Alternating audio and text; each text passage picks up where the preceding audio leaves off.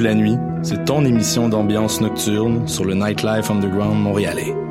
Découvertes musicales, chroniques culturelles et idées de sortie pour divertir tes nuits urbaines. Voyage au bout de la nuit, c'est l'émission nocturne de choc.ca.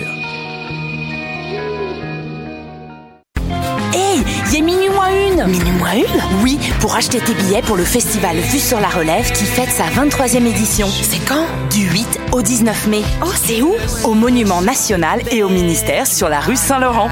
Il y aura même des spectacles extérieurs gratuits à la place des festivals.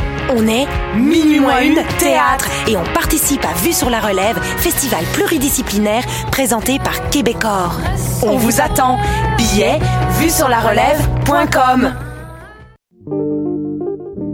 Pool Hip Hop, c'est ta référence en matière de hip hop sur les ondes de choc.ca. Chaque semaine, entrevues, chroniques, actualités et mix thématiques te seront présentés dans une ambiance décontractée. Le meilleur du hip hop, ça se passe chaque semaine sur les ondes de choc.ca. La carte Campus Quartier Latin, c'est des rabais instantanés dans 20 commerces participants. Viens chercher ta carte gratuite devant les locaux de choc.ca et économise partout sur ton campus étudiant, le Quartier Latin. Pour plus d'informations, rends-toi sur quartierlatin.ca dans la section Privilèges étudiants. Le concours vitrine de toutes les musiques vous présente en préliminaire ces 21 oiseaux rares. Du 19 février au 3 avril, c'est au Francouverte que ça se passe. Faites le plein de nouveautés musicales au sympathique Lion d'Or et découvrez trois artistes et formations par soirée ainsi qu'un invité surprise. Soyez au rendez-vous afin de contribuer au choix des neuf demi-finalistes. Pour tout savoir, visitez francouverte.com. Les Francouvertes, une présentation de SiriusXM. Bonsoir ou bonjour, c'est Oxpo Puccino et vous êtes sur les ondes de choc. c'est pour ça que ça bouge comme ça. Oh, fucker, c'est ça.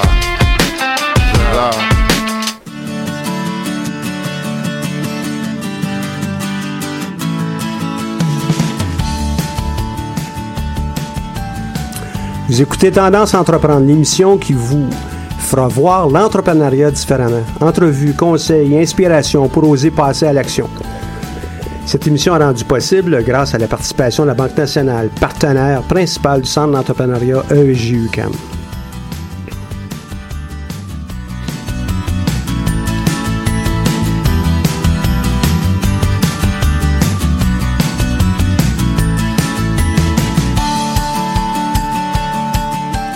Bonjour et bienvenue sur les ondes de choc.ca pour notre émission Tendance à entreprendre présentée par le Centre d'entrepreneuriat E EJUCAM.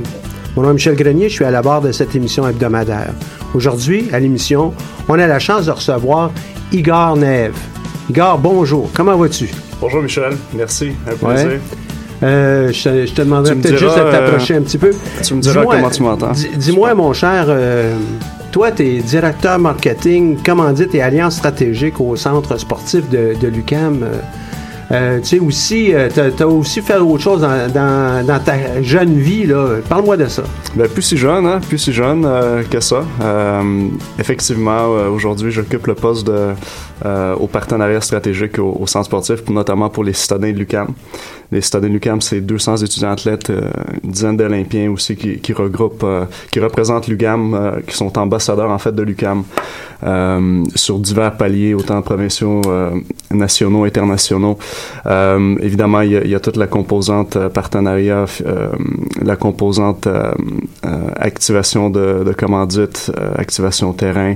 Euh, évidemment, pour euh, donner un coup de main aux athlètes qui représentent l'UQAM, puis s'assurer qu'on a les, les moyens de nos ambitions, notamment euh, via les, les signatures euh, de partenariat, les bourses qu'on remet pour le- la réussite académique des étudiants, mais aussi pour leur permettre de pratiquer leur sport. Donc, euh, petit aparté sur euh, aujourd'hui, mais tu as commencé en disant que euh, je portais d'autres chapeaux euh, avant, puis effectivement, euh, une dizaine d'années, j'ai été... euh, en fait, j'ai commencé ma carrière très tôt, euh, au début vingtaine. euh, euh, j'ai eu la chance de tomber dans l'entrepreneuriat euh, quand le, mon start-up n'était pas euh, un buzzword euh, à l'époque. Euh, on était dans la Notman House euh, sur Sherbrooke, euh, sans chauffage, avec le Wi-Fi qu'on piratait de l'autre bord de l'hôtel en face. Fait que ça, c'était l'é- l'époque plus difficile des, des startups et je suis tombé un peu là-dedans. euh, j'ai fait plusieurs startups euh, euh, je te dirais en, en 7-8 ans, euh, j'ai été accompagné euh, notamment par le centre d'entrepreneuriat et plus tard j'ai fait de la consultation, ce qui a précédé mon poste aujourd'hui. Quel genre d'entreprise est-ce que tu avais en tête au moment où tu faisais tes startups? Donc, une, des, une des premières euh, aventures à l'époque, euh, j'avais étudié en, sécurité réseau, en, TI. Euh, C'était un, domaine qui, encore aujourd'hui, est florissant, mais qui était en, accélération. Euh, et il y avait vraiment un gap dans le marché. Moi, j'ai grandi dans le West Island. Il y avait un gap à l'époque, les Geek Squad n'existaient pas. Donc, pour euh, le bénéfice de tout le monde, bon, c'est là où on répare les ordinateurs. Ben, c'était à l'époque où euh, les gens commençaient à acheter des imprimantes. Euh, les imprimantes se sont mis à briser Euh, et euh, les ordinateurs ont commencé aussi à pénétrer euh, dans les foyers. Euh, on parle de plus de 12, il y a 12 ans de ça, donc euh, personne ne savait vraiment comment les réparer. Mon voisin a dit, ben, mon voisin savait que j'étudiais en TI. Il m'a dit, toi, tu étudies en TI. Euh, ça te qualifie sûrement pour réparer mon imprimante. Euh, j'ai dit, euh, what's in it for me? Puis il m'a dit, ben écoute, je te ferai un petit chèque, euh, tu me diras combien. Fait après un de mes cours, j'étais en fin de, de, diplôme TI. je suis venu après l'école avec mon sac à dos que j'ai laissé chez moi. J'ai traversé la rue chez mon voisin. Je suis allé faire mon, ma première consultation. Donc c'était mon premier client. J'ai réussi à réparer son imprimante sans... euh, que j'aurais probablement pas réussi sans l'aide de, Google euh, où j'ai How to fix printer parce qu'évidemment en TI on n'était pas équipé euh, on étudiait en TI en sécurité réseau on n'était pas équipé pour réparer des imprimantes. Bref j'ai comme tout bon entrepreneur j'ai mis mon chapeau de débrouillard et écoute en une demi-heure bon l'imprimante était réglée. Et il y en a parlé à d'autres qui ont parlé à d'autres qui ont parlé à d'autres. Et donc étant donné que euh, c'est un, un marché qui était embryonnaire. il y avait euh, une très forte demande. Donc, il y avait un, gap que je suis juste allé ramasser. Euh, rapidement, j'ai quelques employés qui m'ont aidé, puis on desservait le, euh, je pense que 90%, selon une mathématique très imparfaite et non scientifique, j'avais calculé que le- le- on avait 90% de part de marché euh, de l'art des Ormeaux, Pierrefonds, Beaconsfield. Et j'avais même, pour conclure sur l'histoire, commencé à consulter pour Bureau en gros parce que Bureau en gros évidemment voulait rentrer dans ce dans ce segment-là. Ils, ils- y voyaient un potentiel euh, de revenue stream. Euh, et j'avais consulté à l'époque pour euh, Bureau en gros et j'avais équipé Bureau en gros de celui qui était en face de Fairview, euh, Pointe-Claire. Euh, donc, je les ai outillés de A à Z avec le business model, avec les, les, meilleures pratiques pour qu'ils s'équipent eux-mêmes d'un centre de réparation. Euh, évidemment, qui est allé bien au-delà après ça. Donc, j'ai légué ça. Euh, ça a été avec l'aide de la directrice régionale. Ça a été après ça, ma méthode, ma façon de faire a été euh, répliquée euh, dans l'Est du Québec. Donc, les, les, ce qu'on connaît aujourd'hui, euh, c'est une petite anecdote, mais ce qu'on connaît aujourd'hui des, des, des centres de réparation de gros, c'était avec mon aide et Madame Sylvie, à l'époque, c'est peut-être elle m'écoute, qui, qui avait vu le, le qui, avait, qui m'avait fait confiance, puis qui avait vu le, le potentiel de développer ça. Et aujourd'hui, tous les bureaux en gros, comme on le sait, Mhm. euh, ré- Ouais. réparent les, les ordinateurs. C'est, des gens certifiés à plus, donc il y y a beaucoup plus de layers maintenant. Euh, mais ça, ça, ça avait été une petite affaire qui avait été commencée comme ça. Puis, je faisais déjà dans, dans l'ouest du Canada, fait que, euh, fait que Tu c'était sais qu'auparavant, il y en avait quand même des gens qui faisaient ça, des geek squads à l'intérieur des entreprises. Hein? Les entreprises sont là depuis euh, longtemps. Ils en ont beaucoup euh, de parcs informatiques. Le grand public, c'est une autre chose euh, par après. Mais, et, mais tu as eu aussi de- des projets informatiques. Pas hardware, euh, de software. Hein? Tout à fait. Donc ça, tu- ça tu Dans fais référence, exact. Tu fais référence. à- donc ap- après cette startup là. Euh, j'étais vraiment très très jeune là. Je commençais, euh, j'avais commencé un bac. euh, j'étais en train de commencer un bac. Je finissais mon, mes études euh, collégiales.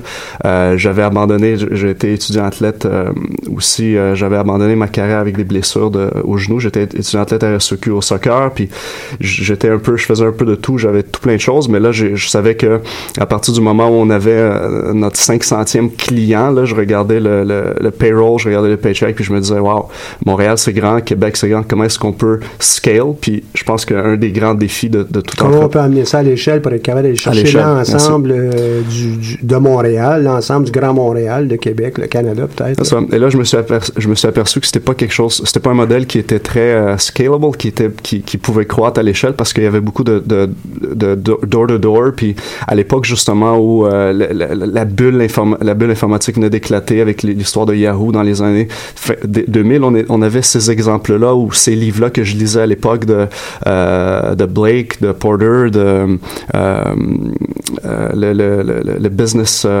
business model qui nous disait c'est important que vous identifiez un produit qui va croître rapidement via le word of mouth. Donc on essayait d'être le plus frugal possible à l'époque. Fait que je me disais, bon, c'est peut-être le moment euh, de passer à autre chose. Euh, est-ce que je veux vraiment faire du, du door-to-door? Euh, est-ce que je veux vraiment... Puis la réponse, c'était non. Puis mais je savais que là, avec le, mon, mon carrière athlétique, c'était derrière moi. Je pouvais vraiment me focuser sur une chose et continuer à temps partiel mes études. donc, pour, pour circle back, est-ce que tu, par rapport au logiciel, effectivement on, donc on s'était rencontré, euh, euh, j'avais rencontré quelqu'un qui était à McGill, qui était en engineering. Euh, on voulait développer un, un, outil pour les étudiants. à l'époque, c'était via une technologie de data scraping euh, euh, en fait un algorithme euh, qui faisait du data unloading, data scraping. Puis ça, la vision était pour un produit commercial qui pourrait éventuellement scale. Donc, donc je vais juste traduire pour, pour ceux qui nous écoutent, ok? donc scale, c'est amener ça à l'échelle pour être passer d'un groupe de, de, clients à un autre groupe de clients beaucoup plus grand. Le data scraping étant comment on peut aller chercher l'information essentielle pour être capable d'en faire un sens pour un groupe de clients quelconque. Et ça nous permet ça de peut-être entrevoir des services que même les étudiants n'auraient peut-être pas vus. Euh, euh, parce qu'ils sont, euh, sont, sont, impliqués au quotidien. Là. Exact. Tu es arrivé avec une solution, toi, qui s'appelle... C'est ça, Virtual Locker, à l'époque, donc qu'on avait, on avait incorporé... Donc, un casier virtuel pour les étudiants où on met tout à l'intérieur de ça. Ben, c'était ça. C'était à l'époque où il n'y avait pas de Dropbox, c'était à l'époque où il n'y avait pas de, de, de solution, dans le fond euh, qui était populaire et facile d'accès, qui était euh, où, il y avait peu de barrières à l'entrée, où tu pouvais aller donc comme aujourd'hui t'inscrire, puis bon.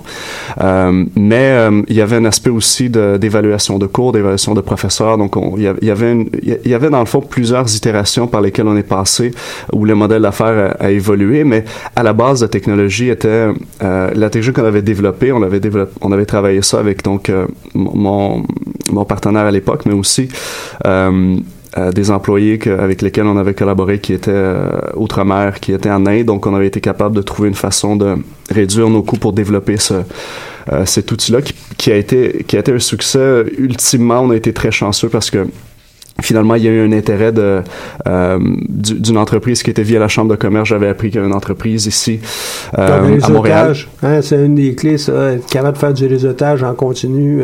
ça nous amène toutes sortes de contacts, des clients, des idées. Absolument. Puis, tu sais, souvent, il faut, faut sortir de la zone de confort. Je connais tellement de gars euh, et de filles en start-up euh, qui, tu sais, qui, qui, veulent rester dans leur, dans leur zone, dans leur, dans... Puis, c'est tellement important de sortir de, de la zone de confort. Puis, avec plus t'en fais, plus ça va être simple, plus plus ça va ça va être naturel. Que je, te parle aujourd'hui ici devant de, c'est naturel parce que écoute, ça fait plus plus d'une décennie que euh, fait que personne aime ça, c'est jamais facile, mais tu as tout à fait raison. C'est un, un j'attribue euh, plusieurs de, de, de, des succès que, que j'ai été euh, privilégié d'avoir à cette capacité de me sortir de la zone de confort pour aller notamment réseauter. Mais donc pour euh, juste pour dire que effectivement, via la, chambre de commerce, on a su qu'il y avait une entreprise qui était venue, une entreprise coréenne, euh, qui avait besoin d'une technologie en data scraping. Puis évidemment, ils s'en foutaient pas mal euh, de ce que, ce que nous on faisait, de notre vision, de notre modèle d'affaires, puis notre vision de, de changer le monde, puis de le rendre beau il n'y avait rien à cirer, mais ils avaient besoin de la technologie, puis ils avaient un pitch à faire. Donc, le CTO était ici. Puis, euh, eux autres, ils avaient approché CGI, ils avaient approché des gros shops euh, qui, les qui leur avaient coté des, des montants euh, avec beaucoup de zéros. Euh, ça coûtait extrêmement cher avec d'autres entreprises. Puis là, vous autres, vous étiez plus attrayants, vous étiez moins gourmands, en tout cas, moins, vu comme étant moins gourmands que. Moins expérimentés aussi. Moins expérimentés, ah oui, OK. Vous n'aviez pas ajouté un zéro. Oh ouais, une coupe Ouais. de zéro qu'on aurait pu, à- à- à- maintenant que j'y repense. Ben Euh, ouais, blague, Quand on ne sait pas, on ne sait pas, hein. blague à part, euh, tu sais, le, le- puis même aujourd'hui, data scraping, data unloading, ça, c'est des affaires que tout le monde déteste. Les ingénieurs, là, les, en génie logiciel, là, tu vois, le TS, tu dis le mot, là, tout le monde, tout le monde se met à courir. Tu sais, c'est- un, un, une discipline qui est mal aimée, euh, qui est plate à faire, puis souvent, les, les, même les, les CGI de ce monde, ils ont regardé ça, ils ont dit, bah, si s'il y a autant de zéros, on va le faire, mais on n'a pas trop envie, puis ça pourrait prendre peut-être un an et demi. Tu sais, fait que le, le, quand, c'est ça, quand il y a l'opportunité, le CTO a vu qu'il y avait une petite start-up là, qui chez Notman House, sans Wi-Fi, sans chauffage, qui va probablement ac- accepter un bon deal, ben, euh, il a fait la proposition, tu sais. Euh, C'était vraiment drôle là, dans, un, dans un restaurant, là, avec son interprète, là, on est allé manger un steak, puis c'était vraiment comme ça, dans un livre. Euh, puis, ouais, exact, exact. Puis, dans le fond, la, la, proposition de valeur pour, pour lui, c'était à tomber euh, de sa chaise parce que là, tu voyais le CTO qui pouvait revenir avec la technologie à son CEO plutôt que de revenir avec une soumission puis dire ben ouais tu au Canada il y a, puis lui après ça il allait aux États-Unis il faisait comme une tournée là puis il aurait pu couper dans le fond court à son voyage euh, puis revenir, puis c'est ça qu'il a fait. Puis évidemment, ça, ça- je veux pas trop rentrer là-dedans. Puis il y a plusieurs versions euh, à l'histoire parce qu'on n'était pas tous d'accord dans l'équipe sur euh, est-ce qu'on devait le faire, est-ce qu'on devait pas le faire, est-ce qu'on devait le faire avec un zéro, avec un plus. tu sais, c'est dans, ce temps-là, tu, tu euh, ben, pour ma part, en tout cas, dans ce temps-là, là, t'as tellement une confiance. Tu sais, moi, il faut que tu comprennes qu'à l'époque, j'étais sur la troisième startup. Oui. Continue, Donc, continue. ce qu'il faut que tu comprennes, c'est que j'étais sur la troisième startup. J'avais, euh, j'étais relativement aisé. euh, j'avais une très forte confiance en moi. Euh, je me disais, regarde, euh, ça n'est une. On va, on va passer à une autre. On va faire trois autres comme ça. On va en vendre. Ce qui est jamais arrivé. way. Parce que c'était le, c'était la dernière vraiment où on a eu un, un succès comme ça. Euh, mais euh, à, cette époque-là, c'est ça. pas parce que le produit est mort. Donc, à, partir du moment où la technologie a été léguée, euh, le, projet de Virtual Locker en tant que tel a été shut down. Puis on, est tous continués sur notre propre chemin. Mais ça, je te dirais, c'est cette expérience-là et, d'autres, c'est des, mini MBA euh, en appre- apprentissage accéléré sur une période concentrée euh, qui est invaluable, le mot anglais qui me vient à l'esprit. euh, Ça n'a pas de prix, là, ça c'est a ça. pas de valeur. Mais c'est c'est évident que l'expérience gagnée à, à gérer une entreprise, à la, à la mettre à disposition d'autres, la vendre, négocier tout ça, gérer avec ses collègues, ben, ça n'a pas de prix. Là. On ne peut pas trouver ça ex- euh, absolument sur les bancs d'école. Puis même sur les bancs d'école, toi, tu es en train de faire un MBA. Euh, et à, à part d'exemples de ce genre, vous n'allez pas le vivre euh, euh, de première main, là, first hand, hein, de, première main dans, le cadre de vos études. Là. Exact. Puis, euh, tu sais, mais c'est ça un peu le- l'entrepreneuriat, c'est qu'il faut oser parce que euh, les retombées sont absolument phénoménales. Puis, en tout cas, pour moi, j'ai vécu, j'ai vu autant que sur, en tant qu'être humain, euh, mais autant dans ma carrière, en termes de, de contacts que, que- qui sont à vie après ça, euh, que tu vas que tu vas chercher euh, quand tu es un entrepreneur parce que t'as pas le choix. Il faut que tu cognes aux portes, il faut que tu t'as, t'as peu de, de ressources, donc tu dois faire beaucoup avec peu. Et Ouais. nécessairement, tout est concentré et accéléré. Donc, c'est certain que euh, même quand je te parle à toi, c'est, regarde, euh, en 2008, euh, Virtual Locker avait gagné le concours d'entrepreneuriat ici à Mhm. l'UQAM, je Ouais, pense. Fait là, ça c'est ça, exactement. ça fait ouais. 10 ans. Donc, regarde, moi et toi, on se connaît de, de- depuis une décennie. Puis, euh, regarde, à, à peine il y a un an, je- on était assis, on jasait, puis je te demandais un conseil justement sur le MBA. Ben, tu sais, ça, ça pour, dans- pour une personne, c'est un énorme privilège. C'est un exemple de, euh, de, de plus-value de, de- d'entreprendre. C'est le contact que j'ai fait directement avec toi, puis le conseil que j'ai pu te demander justement à l'époque où, tu te souviens, je considérais aller le, faire le MBA au privé ou au public, payer le, le montant de, du privé ou pas, puis... euh, Euh, puis, puis tu m'avais donné un, un judicieux conseil. Aujourd'hui, je suis en train de, je finalise là, je, je suis au dernier module là, du euh, de l'EMBA à l'ESG, à l'école de gestion ici à l'UQAM. Euh, qui euh, que, franchement je recommande beaucoup euh,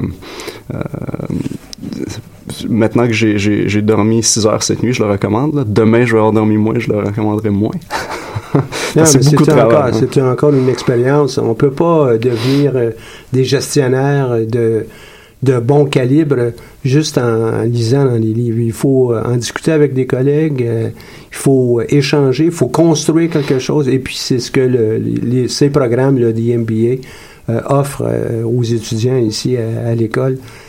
Mais toi, tu as une autre raison pourquoi tu es ici.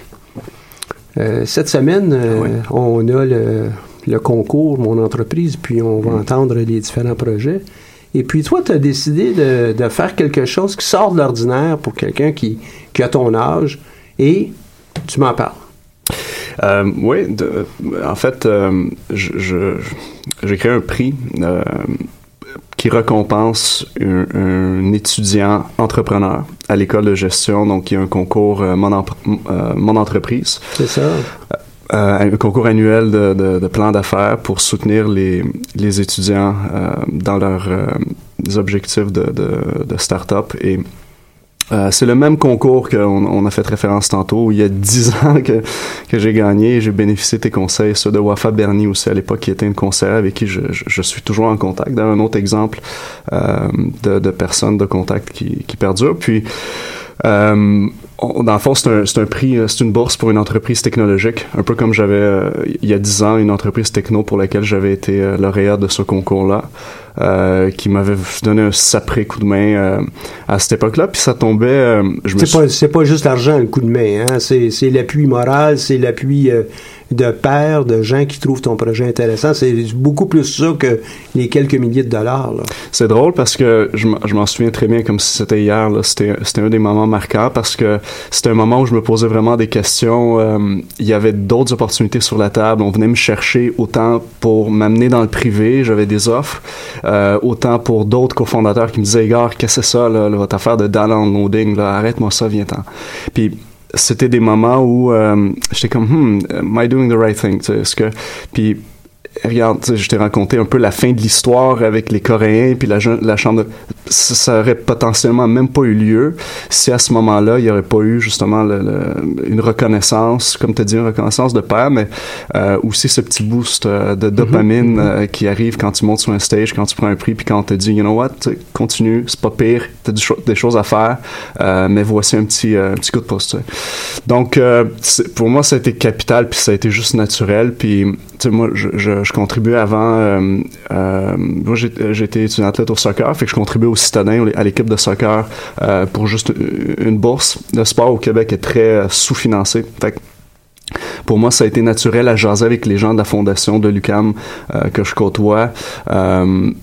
De, de, de faire ce, ce, petit euh, ce petit geste là c'est pas pas énorme mais je pense que ça fait une différence euh, puis on pourrait en parler peut-être un autre moment mais l'entreprise l'année passée qui a gagné ce prix là qui est Imagine 360 euh, des gars très très brillants.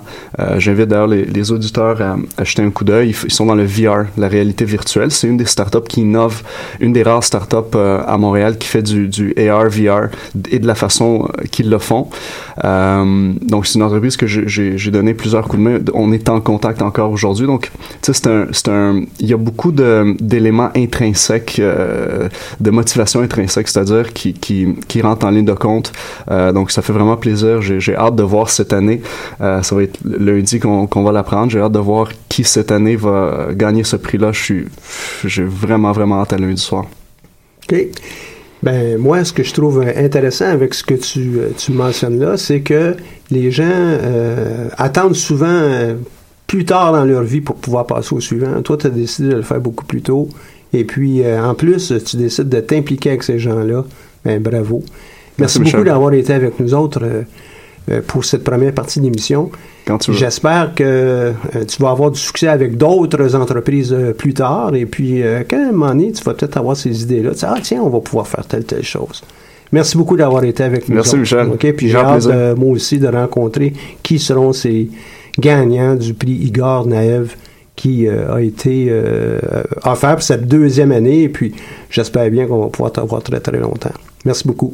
Merci encore, Michel. On va passer à une pause musicale, pause musicale avec euh, Shabaka Hutchings, qui est euh, Black Skin, Black, Black Masks, qui vont, euh, cette, cette pièce va précéder notre entrevue avec Olivier Germain tout de suite après.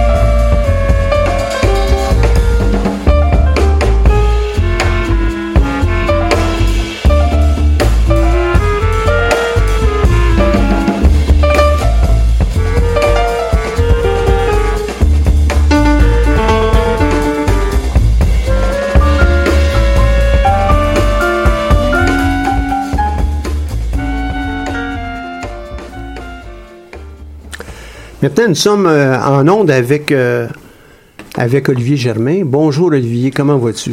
Bonjour Michel, je vais très bien et toi? T'as passé un bon week-end, Pascal? Ah, super, super. Bon. Fait, fait, du bien. J'avais besoin d'un bon repos. Ce qu'on a eu dans le passé, il y a plusieurs discussions qui sont intéressantes avec euh, toi, mais aujourd'hui, on pourrait peut-être parler de sociofinancement. Et euh, ben, tout ce côté de social là, euh, qui nous amène à, à, faire des choses, entre autres le financement. Puis euh, tu pourrais peut-être déborder aussi sur d'autres Mhm. éléments. Qu'est-ce que tu en dis? Ben, avec plaisir.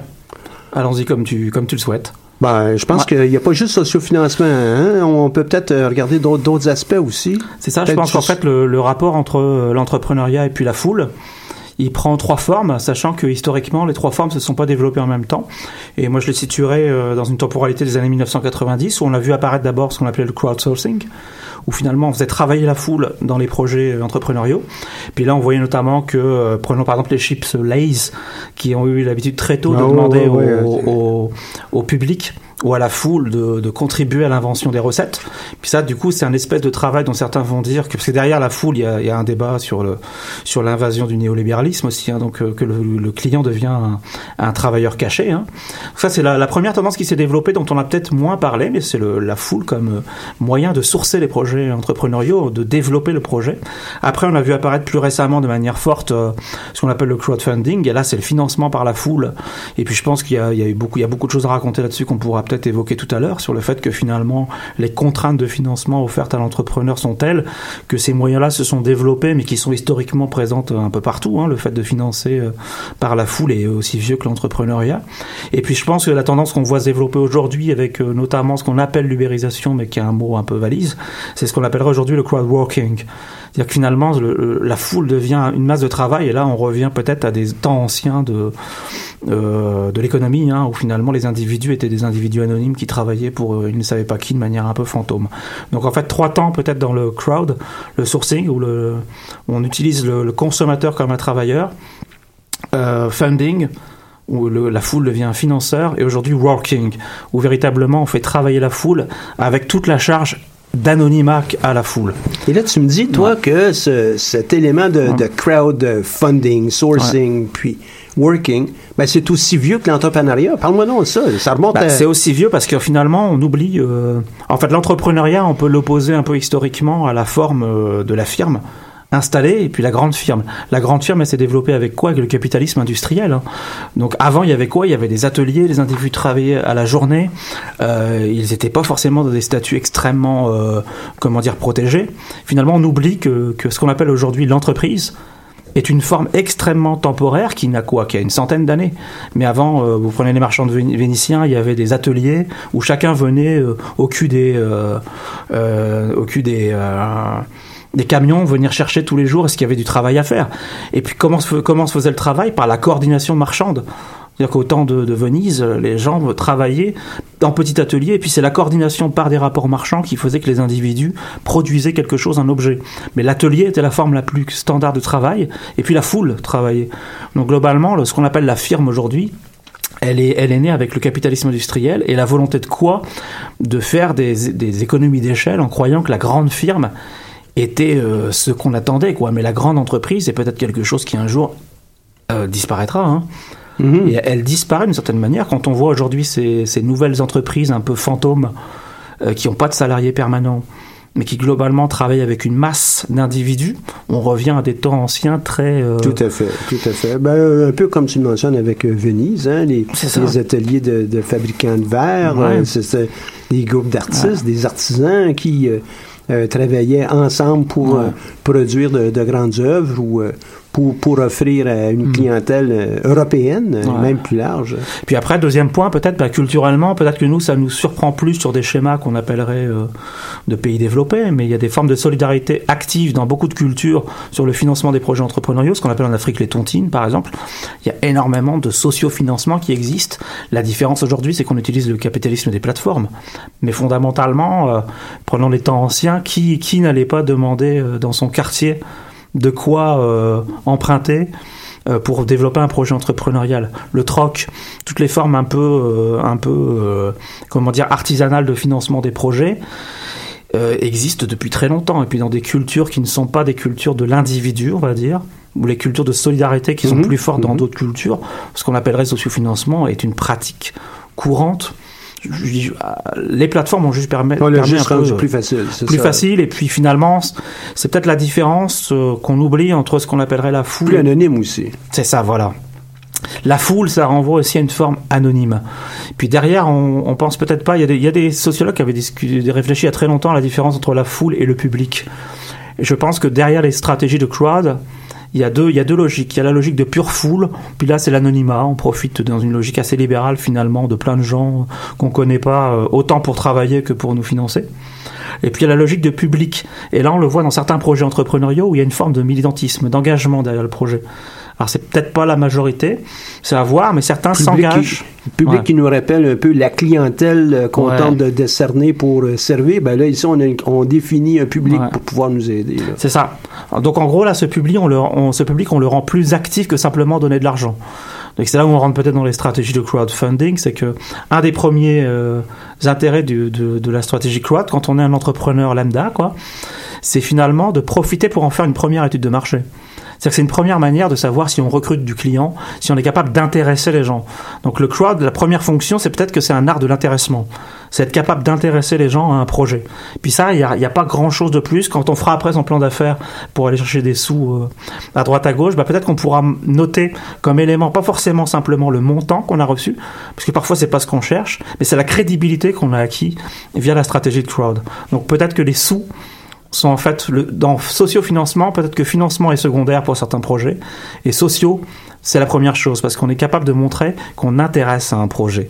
Puis ça, on pourra le mettre, on dit, ben, j'ai convaincu bah, 4 400 personnes de donner. C'est en même temps des gens que j'ai recrutés. Donc, euh, D'ailleurs, ça fait partie des stratégies de, de mise en œuvre de ces plans de sociofinancement. Ouais. C'est de monter quelque chose qui va être crédible, intéressant, convaincant, euh, qui va être euh, suffisamment animé justement pour allumer des gens qui vont venir financer no- notre projet. Puis, dans, dans toute la notion que tu as évoquée aussi avec le, le crowd, euh, pas, seulement que le crowdfunding, donc le sociofinancement, mais aussi le socio-travail, ben, ça nous amène ça à, l'autre dimension. Là, On- tu- puis là, tu as quelques exemples. Vas-y donc avec ça un peu. là. Ouais, donc euh, ça c'est un peu le, le, le- le- disons que aujourd'hui il y a tout un espèce d'engouement autour du sociofinancement, des formes sociales d'entrepreneuriat, mais on oublie quand même aussi que c'est un espèce de retour à des formes qu'on peut dire de domesticité. Hein. C'est-à-dire ce qu'on appelle aujourd'hui le crowdworking, c'est faire travailler les gens sur une logique purement de d'offre et de demande. Qu'on prend Uber, euh, Foodora et autres, tous ces modèles-là sont quand même basés sur une, euh, comment dire, sur un usage du capitalisme euh, réellement brutal, quoi. À savoir que les individus sont dans un rapport d'anonymat avec qui ils travaillent, mais également ils sont soumis à une loi d'offre et de demande qui est pure et parfaite quasiment, quoi. Donc ça, on, on le dit pas, euh, les gens sont pas protégés, on n'a pas inventé de nouvelle forme de protection pour les personnes derrière ça, mais quand même, c'est une logique capitaliste qui est, qui est différente, quoi. Ces grandes entreprises sont grandes par euh, le chiffre d'affaires qu'elles génèrent, par les capitalisations qu'elles soulèvent, mais on pourrait dire quasiment qu'elles sont petites par certains critères de base, tels que par exemple le, le nombre de salariés.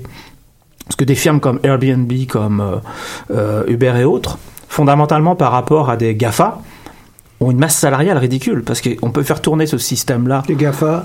euh, Apple, euh, Google et autres, ont quand même une masse salariale. C'est-à-dire quand vous faites le haut du bilan, le bas du bilan, on se rend compte qu'il y a des salariés là-dedans, quoi, qui travaillent. Ah il y a 50 000 plus employés chez Apple, euh, alors que Ouais. chez Uber, il y a peut-être euh, 1000 ou 2000. euh, Bah, c'est ça, parce que finalement, la majorité Puis, il y des a gens... peut-être quelqu'un qui va venir nous contredire en nous disant là, ah, on envoie un, un- un tweet ou un Facebook message là, pour, pour nous dire que non, c'est tel nom, mais tout à Ouais, c'est pas l'idée. l'idée, hein, voilà. surtout de montrer que le rapport entre euh, les revenus générés potentiellement par ces firmes-là, même si elles sont encore en train de faire leur, euh, leur clientèle, et les charges euh, salariales sont ridicules dans la mesure où ils ont, ils ont remplacé le contrat du travail par un contrat marchand.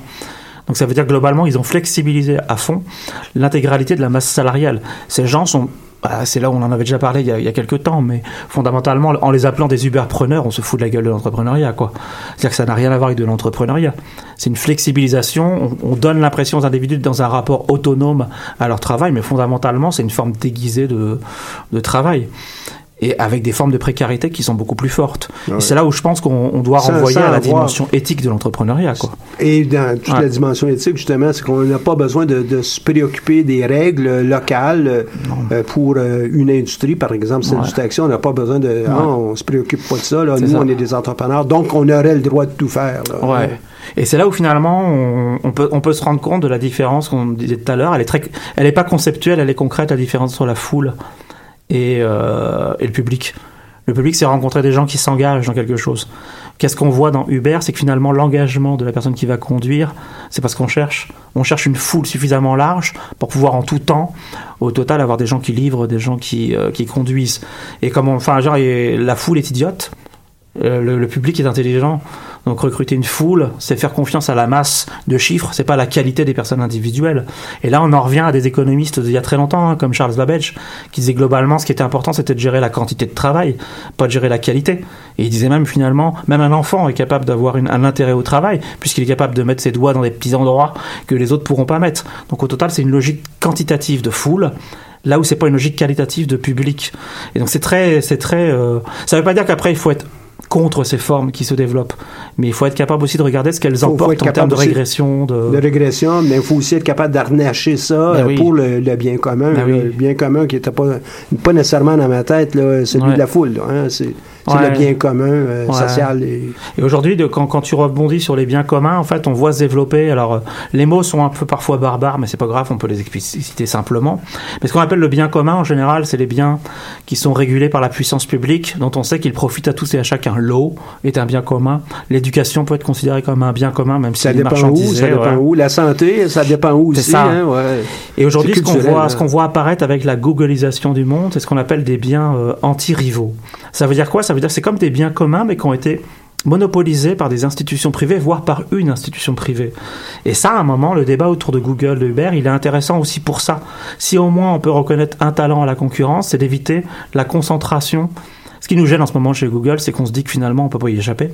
Donc c'est comme un bien commun privé. C'est ça qu'on appelle un bien anti-rivaux. C'est que ça exclut toute forme de rivalité sur le marché.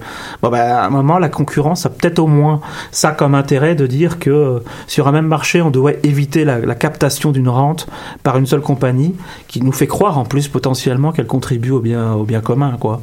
On n'a qu'à souhaiter que Ouais. les régulateurs un peu partout euh, Ouais. vont être capables de se concerter pour pouvoir faire Ouais. quelque chose autour de ça. C'est pas le seul. hein. Dans le commerce, Non. on va avoir Amazon qui est en train de jouer un rôle très important puis qui est peut-être euh, même nuisible pour euh, certaines économies. Là. Fait que on, Ouais. on- on à regarder aussi. Là. Tout à fait, ouais, tout à fait, parce qu'en plus ça. Alors c'est- euh, la complexité de ces phénomènes-là, c'est qu'on sait que c'est porteur parfois un peu de progrès, et en même temps de formes de régression assez sauvages, et que du coup on a du mal à se positionner par rapport à ça de manière un peu tranchée. Mais fondamentalement, l'espèce de certains ont montré que finalement que la, la- la manière de se développer euh, à l'extrême du libéralisme, c'était la constitution de grands monopoles. Il faut, y faire attention parce que via les technologies, je pense que ces grands monopoles ont euh, une autre puissance qu'elles avaient avant l'ère du numérique. Le numérique rend aussi la, comment l'invasion de ces grandes structures monopolistiques assez comment dire invisible. C'est-à-dire qu'on le contrôle que ça exerce sur les individus, sur les captations de rente, sont moins faciles à, à comprendre et à on a moins d'emprise dessus. D'ailleurs, on se rend à peine compte euh, jusqu'où euh, des, des outils tels Google, que je respecte Ouais. beaucoup, euh, et autres ont sur notre vie, puis euh, sur l'information qu'ils accumulent sur nous. là, hein. Mais, Il va euh, avoir un impact ouais. à venir. Mais comme toute nouvelle technologie, toute nouvelle approche, il y a ces monopoles qui vont y construire. À un moment donné, il va avoir ces, ces éléments régulateurs et euh, probablement qu'on va avoir à forcer une concurrence, même si elle n'est pas voulue par les Google de ce monde. Euh, Ouais, bah rappelons-nous, euh, après les, gens qui écoutent sont peut-être parfois très jeunes, mais rappelons-nous les, les débats qu'il y avait dans les années 1990 sur Microsoft, tout à fait. où on nous disait mais que c'était euh, c'était un- une société qui voulait nous euh, nous contrôler, c'était Big Brother, qu'elle était en permanence sur tous les logiciels, etc. Là, Aujourd'hui, c'est un enfant d'école, Microsoft, au Ben ouais. du contrôle. ouais. C'est ça, mais fondamentalement, ça a quand même trouvé sa forme euh, alternative. Alors ça c'est d'abord, c'est intéressant d'ailleurs. Ça c'est d'abord, euh, sa contradiction n'est pas venue du milieu marchand, mais des milieux des logiciels libres. C'est les premiers finalement à avoir euh, contrarié le modèle, euh, le modèle euh, Microsoft. Donc là encore, peut-être que ce qu'on pourrait voir apparaître, c'est aussi des formes alternatives qui vont se développer par ailleurs dans les franges du, des modèles dominants. Quoi. Ben, il commence à en avoir. Hein? Autour de, de, Facebook, il y a des choses Ouais. euh, concurrentes. Ben, évidemment, il n'y a pas beaucoup de, de, de gens qui suivent Mm. ces, ces nouveaux modèles, mais qui sont quand même présents, qui Ouais. commencent à prendre de la place. Et euh, je souhaite bien, moi, que parce que c'est justement ouvert, ben, il va avoir cette appropriation par le public ou la foule. Donc, la public, pour moi, ça va être par le public là, dans, Ouais. dans la notion que tu as amenée, Ouais. pour euh, pouvoir le, le mettre à notre image et non pas à l'image d'un seul. euh, Mais derrière, derrière tout ça, il y a la question aussi finalement de de l'éducation au sens large, pas forcément de la fonction pédagogique que nous avons tout, que nous avons ici, mais de, de dire que finalement un, un public doit être informé pour pouvoir conscientiser les comportements qu'il euh, qu'il véhicule ou qu'il met en œuvre sans s'en rendre compte. Fondamentalement, le passage de la foule au public, c'est aussi un moment donner les clés à chaque individu citoyen pour réfléchir les conditions dans lesquelles il l'exerce, par exemple quand il utilise Facebook, Google et autres. Donc derrière l'idée de public, il y a aussi l'idée finalement de donner, redonner de la compétence à l'individu. Et aujourd'hui, tous ces mouvements de crowd, alors, pas dans leur généralité, hein, là je, je fais un, je fais peut-être un, rapide amalgame parce qu'on est obligé d'aller vite quand on parle comme ça, quoi. Mais globalement, ils enlèvent la compétence à l'individu. C'est ça aussi le problème. C'est qu'on n'est plus des gens informés des choix que l'on fait quand on, quand on regarde ces trois formes de crowd. Il y a plein de gens, par exemple, qui ne, qui ne se conscientisent pas le fait qu'en allant sur Facebook, ils contribuent à fabriquer Facebook. Que globalement, ils sont travailleurs pour Facebook en même temps qu'ils jouent avec. Tous ces éléments-là, ça relève de redonner de la compétence à l'individu dans ses choix de consommateur, d'entrepreneur, de fabricant. Puis c'est ça qu'on doit faire pour passer de la foule au public, d'une certaine manière. C'est de redonner de la compétence citoyenne aux individus dans leurs choix pour qu'ils fassent des choix un peu plus éclairés. Sinon, c'est très dangereux, intéressant. quoi. Drôlement intéressant ton, ton propos euh, dans, dans son ensemble. C'est parce qu'on l'a beaucoup préparé, Michel. C'est comme, euh, Ah comme ouais? souvent. ouais. Non, mais je pense que toi, tu es très bien préparé. Ça, c'est- c'est clair, c'est clair. Hmm. En passant, je vais faire tout de suite la petite parenthèse que je voulais faire à la toute fin, là, ceux qui nous écoutent. C'est intéressant d'entendre Olivier, c'est une base régulière. Olivier enseigne au département de management et technologie et à fait. euh, il fait un passage occasionnel ici à l'émission Choc. Peut-être qu'on devrait rendre ça encore plus régulier. Hein? C'est, c'est peut-être euh, ses propos qui sont provocateurs aussi. Ben, avec plaisir. Parle-moi un peu de toute la dimension du, du crowdsourcing euh, aussi. Alors, tout le crowdsourcing, c'est c'est quelque chose qui était intéressant parce qu'au début, ça a été pris pour une technique d'innovation. Enfin, pas ça a été pris, c'était le cas. C'est qu'on s'est rendu compte finalement que les, les organisations innovaient de manière beaucoup trop fermée. Donc après, on s'est intéressé au phénomène de réseau, où je vais, je vais innover avec mes fournisseurs. Puis à un moment, on s'est dit, ouais, mais finalement, la personne qui est le plus en prise avec le marché, c'est le consommateur. Donc lui-même pourrait être intégré. Celui qui est en aval et qui est censé être celui qui, qui, comment dire, qui arrive à la fin, achète le produit, peut être beaucoup plus actif dans sa capacité à... Et non pas seulement dire euh, non, je l'aime pas ou je l'aime, mais aller beaucoup plus loin, passer de le définir aussi, C'est euh, à titre d'exemple. Ouais. Et puis on, on l'a vu finalement aujourd'hui, tout ce qu'on appelle ce qu'on appelait le crowdsourcing, on le voit aujourd'hui dans les démarches de Lean Startup et autres.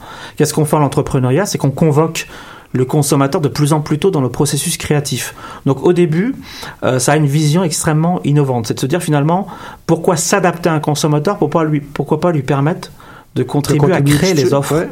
Donc c'est très intéressant. Puis là finalement, par contre, la question que ça pose pour certains, c'est de se dire ouais, mais est-ce qu'on n'est pas en train de créer aussi du travail caché? C'est-à-dire que plus on demande aux individus, on l'a vu dans les jeux vidéo, quoi, les, les utilisateurs contribuent beaucoup, bah ici avec Ubisoft, euh, contribuent beaucoup à créer les nouveaux jeux. Finalement, on s'est dit, ouais, mais à force de tout mettre sur la charge de ce qu'on appelle la foule, le social, est-ce qu'on n'invente pas du travail caché, euh, c'est une grande question, finalement, il y a plein de gens qui ne sont jamais rémunérés dans toutes les offres qu'on voit aujourd'hui et qui finalement contribuent massivement à créer les offres. Ça, c'est une vraie question qui traverse les trois formes de crowd. Qu'est-ce qu'on fait de ces gens qui, euh, contribuent à inventer les offres, mais qui ne sont pas rémunérés à hauteur de... Finalement, il y a des gens qui créent euh, l'offre, qui vont et la valeur qui est créée par cette, ces offres est captée par des gens qui n'ont pas directement contribué à la créer. Donc c'est une vraie question entre création de valeur et qui la capte après en termes de rente. Euh, si je prends un exemple dans le milieu, euh, dans le milieu académique aujourd'hui, vous avez énormément de, de conflits euh, euh, sociaux avec les grands éditeurs de revues académiques.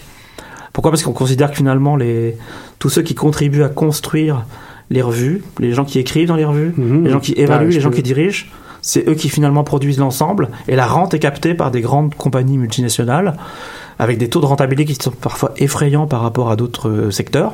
Donc finalement le crowd On pourrait considérer que nous, on est un public quand même, un public captif, parce qu'en même temps qu'on crée, on lit, on achète. Mais finalement, ceux qui créent sont pas ceux qui récupèrent la, la rente euh, créée. Donc, c'est pas juste pour le, le grand public euh, euh, travailleur euh, au quotidien qui travaille avec ses mains, mais ça, ça peut impliquer tous les publics. Là. Mais on, le, on le voit dans plein de petites choses. hein, tout- tout les... L'automatisation d'énormément de fonctions a aujourd'hui contribué à... Allez, par exemple, prendre l'avion aujourd'hui. Le nombre de choses qu'on fait nous-mêmes qu'on ne faisait Ah, pas ben avant. ouais, ben ouais, je suis bien d'accord. hein. dont on se dit ouais mais finalement ça nous paraît normal travailleur, ouais. c'est ça la, la compétence citoyenne c'est de se et moi j'ai vu des petits comportements de révolte à la- à l'aéroport de temps en temps les mecs qui disent Euh, j'en peux plus là pourquoi c'est à moi de faire ça? Pourquoi je dois tout faire jusqu'à maintenant poser euh, la valise sur le truc et imprimer mes mes choses Et etc l'attacher nous-mêmes et C'est euh, ça. et avoir des gros yeux par euh, un préposé au bagage qui se rend compte que nous on peut pas attacher parce qu'on comprend pas l'instruction là. Ça, c'est- J'ai très vu ça avec mes beaux-parents il y a pas longtemps moi Ouais. voyons donc là on, on scanne questionne hein. pas ça ouais on, on- on a tous aujourd'hui conscientisé le fait qu'en tant que soit consommateur, mais quand même en tant qu'individu, nous avons récupéré toute une, tout un ensemble de, de fonctions qui n'étaient pas naturelles jusqu'à il y a très longtemps. Donc, l'automatisation, ça permet aujourd'hui de ne plus, de plus euh, avoir à moudre du café. Donc c'est peut-être le bon côté de l'automatisation, c'est-à-dire qu'on achète du café déjà, déjà soluble. Mais parallèlement, ça nous emmerde pas du tout d'aller dans un hôtel et de faire nous-mêmes le checking euh, sur des bébés, sur des espèces de machines déjà automatisées. Donc on récupère tout un tas de trucs qui est pour certains considéré comme un- une forme de travail caché. Très intéressant. donc je suis en- aussi donc euh, douanier et euh, agent d'immigration lorsque je rentre ici au Canada où je suis obligé de faire presque toute la transaction moi-même C'est ça, les machines qui quelqu'un sont voit juste euh, impressionnantes, là, ouais. c'est ça ouais, Ouais, avec la photo et tout là euh, alors là, c'est encore un autre cas parce qu'on pourrait se dire c'est c'est censé être des services publics. mais je ne suis pas fiché tu n'es plus fiché, Michel. Donc, dans tout ça, en fin de compte, euh, toutes ces, ces, ces technos, ces approches, euh, mais puis c'est pas nécessairement des, des technos, mais ces approches euh, dites sociales, ça fait tâche d'encre. Puis Ouais. euh, c'est à nous, comme entrepreneurs, si je prends Mm. mon chapeau là, d'entrepreneur, de regarder quelle serait peut-être la prochaine vague ou le- la, la prochaine approche qu'on pourrait faire pour justement Mm. créer une nouvelle entreprise, un nouveau moyen, un nouveau système. Ouais, puis comment, comment aussi individuellement, quand on crée des, des concepts entrepreneuriaux qui sont fondés sur ces logiques de socialisation, là, jusqu'où on va, quoi, jusqu'où on est prêt à aller en termes d'éthique, euh, euh, en faisant travailler des gens sans vraiment avoir de, de soucis pour leur niveau de précarisation ou pas. Donc il y a toute une condition, une, toute une- tout un questionnement éthique également à avoir. Cette économie du plateforme, elle nous permet beaucoup, beaucoup de choses. Par contre, je pense qu'elle a quand même deux travers. Le premier, c'est qu'elle elle crée des comportements de mimétisme et fait rentrer dans la population des ce que j'appellerais des faux entrepreneurs. Quoi. Tout le monde se croit Ouais, capable de fait, développer ouais, une app, une app, une app, une app partout là. Ben, il y en a 2-3 millions juste euh, sur Apple. Là. Et la ça. plupart, il y en a peut-être euh, Ouais. 100 000 là, qui font de l'argent dans ça, puis les autres n'en font pas. C'est ça. C'est on- un très petit pourcentage qui en fait de l'argent. Ouais, donc ça, ça amène peut-être des, vers, ça amène, ça, ça donne une impression de, de facilité de l'entrepreneuriat. C'est Du- peut-être pour ça aussi qu'on voit aujourd'hui 40% des gens sont intéressés à lancer leur entreprise avec le Global Entrepreneurship Monitor. Ou Ouais. Est-ce que vraiment euh, il y a 40% à terme vont vraiment le faire? C'est une autre question. hein. Ouais, puis là, je pense qu'on déborde peut-être vers un autre sujet qui serait intéressant, c'est de montrer que finalement, on voit une, une population se dessiner qui serait plutôt de l'ordre des freelancers euh, qui, eux, vont prendre plus de place sur, sur le marché. C'est-à-dire que toutes ces personnes-là veulent peut-être finalement créer leur petite affaire pour eux-mêmes, chez eux, par rapport à eux et leurs revenus à eux. Ils n'en- ils n'envisagent pas nécessairement Ouais. faire un empire. ouais. C'est ça. Alors, alors peut-être que, on en avait déjà parlé une ou deux fois, mais peut-être que du coup, ce qu'il faudrait... euh, Tu as beaucoup plus de mémoire que moi. Ouais, peut-être qu'il faudrait restaurer la dimension sociale de l'entrepreneuriat parce que dans l'entrepreneuriat, il y a faire avec les gens.